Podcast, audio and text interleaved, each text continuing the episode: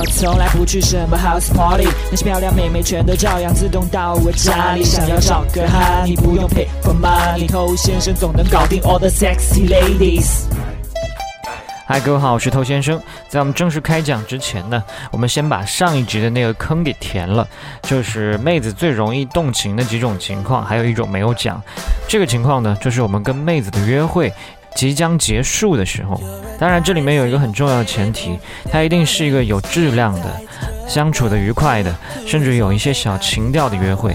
那如果这个约会明明非常糟糕，那么即将收尾的这一刻，妹子可能头也不回，哇，终于逃离了这个噩梦，是吧？那相反的，如果是一个开心的约会的话呢，在即将分别的这一刻，妹子她是带着一点意犹未尽，呃，甚至有一些小期待，也不知道你会不会做一点什么呢？所以这个时候，如果我们合理的做一些什么，会把整个约会的情绪再拔高一些，原本可能七十分，做完这件事情变成八十分。比较常见的是拥抱收场，或者是接吻收场。你想，你抱完了或者亲完了，因为马上妹子要上楼回家了，这特别容易有一个意犹未尽的感受。跟我们之前说过的，聊天聊到最嗨点的时候突然撤离，是同样的一个道理。所以这个时刻是有很多的妙处的。那可能有些人听到这说，哎，我不敢拥抱，不敢接吻，怎么办？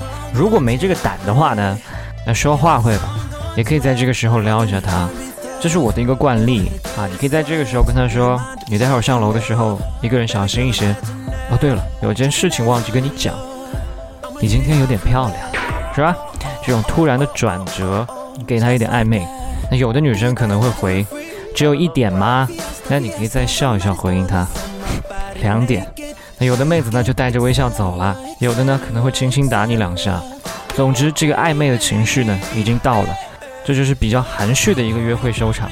好，这个坑填完了，那我们今天要讲内向的人应该怎么撩妹。你正在收听的是最走心、最走肾的撩妹节目《把妹宝典》，添加微信公众号 k u a i b a m e i，参加内部课，学习不可告人的撩妹套路。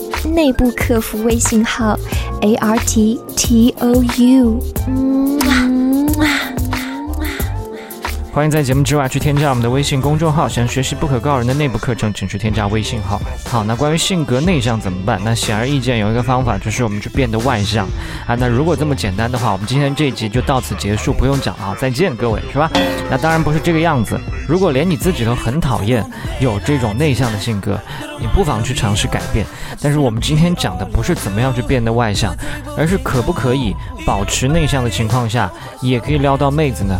我认为是可以的，因为我看到过很多外向的人，他们确实可以跟女生打成一片，但打成一片没有用，到最后还是跟别人成了好姐妹，是吧？那你说这有什么意义呢？同时，我也看到过很多几乎没有听过他讲话的人，莫名其妙身边突然就多了妹子。所以简单粗暴去归纳，外向的人会撩妹，内向的人不会撩妹，这是靠不住的。更何况妹子的口味各有不同，甚至千奇百怪。我曾经见过喜欢瘦弱男生的妹子，也见过喜欢娘炮男生的妹子，甚至还有那种喜欢特别病态的妹子。所以你的内向跟他们比，又算得了什么呢？所以喜欢内向的妹子也一定是大有人在的。那外向人身上当然有你们值得学习的那种热情跟能量，但内向的人身上的这种安静跟克制，也是值得人欣赏的。OK，鸡汤听完了，我们讲怎么做啊？首先，我们搞清楚，内向它并不等于宅。你可以用内向的方式去跟人接触，去刷存在感。内向它也可以成为一个社交风格，而不是因为内向它就不社交。你如果连面都不露，那些喜欢内向男生的妹子怎么看到你呢？你如果觉得紧张，你不妨先多跟一些你完全没兴趣的妹子多接触，然后记住这种无所谓的感觉。好，我们讲第二点。就是你需要更加的去在意外形，我们所有人去撩妹都要注意自己的外形，这是什么游戏入场券嘛？我说过的。但外向的人，他们比内向的人更懂得表达跟互动，所以这样会更加容易让人关注到他。但你是内向的人，你没有办法用这种方式让人关注到你，所以更加需要花时间精力来建设好自己的外形，让妹子有机会关注到你的时候，发现你诶，怎么酷酷的嘛？啊，不是那么的肤浅嘛，对吧？还会进一步引起对你的好奇。但如果你本身已经够内向了，然后外形又非常的矬，这就成功的屏蔽了外界对你的关注。可能已经在一个公司或者在一个班上相处大半年了，只有某一天突然发现，诶，怎么还有你这号人物存在呢？之前都是空气啊。最后一点也是最重要的一点，你尽管内向，但绝对不能完全不交流。那有一些内向的人，他想改变现状，就去生硬的模仿这些外向的人怎么互动，想学别人的那种控场，滔滔不绝，但最后学的可能不伦不类，反而更加尴尬跟冷场。那我的建议是，你不妨试试另外一种方向。外向的人他可以滔滔不绝，不知疲倦，那你呢，可以做到话少，但是话好。你没有必要说太多，你的性格也不允许你说这么多，那你少说些话。但每一次说话都有内容。那内向的人本来就更喜欢安静了。那安静的时候，自然要聆听，要思考，以便在恰当的时机来一句有质量的回复。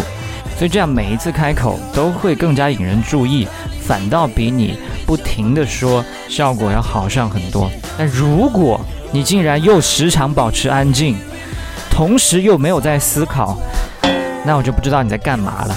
OK，今天就跟你聊这么多了，我是透先生，我们下回见。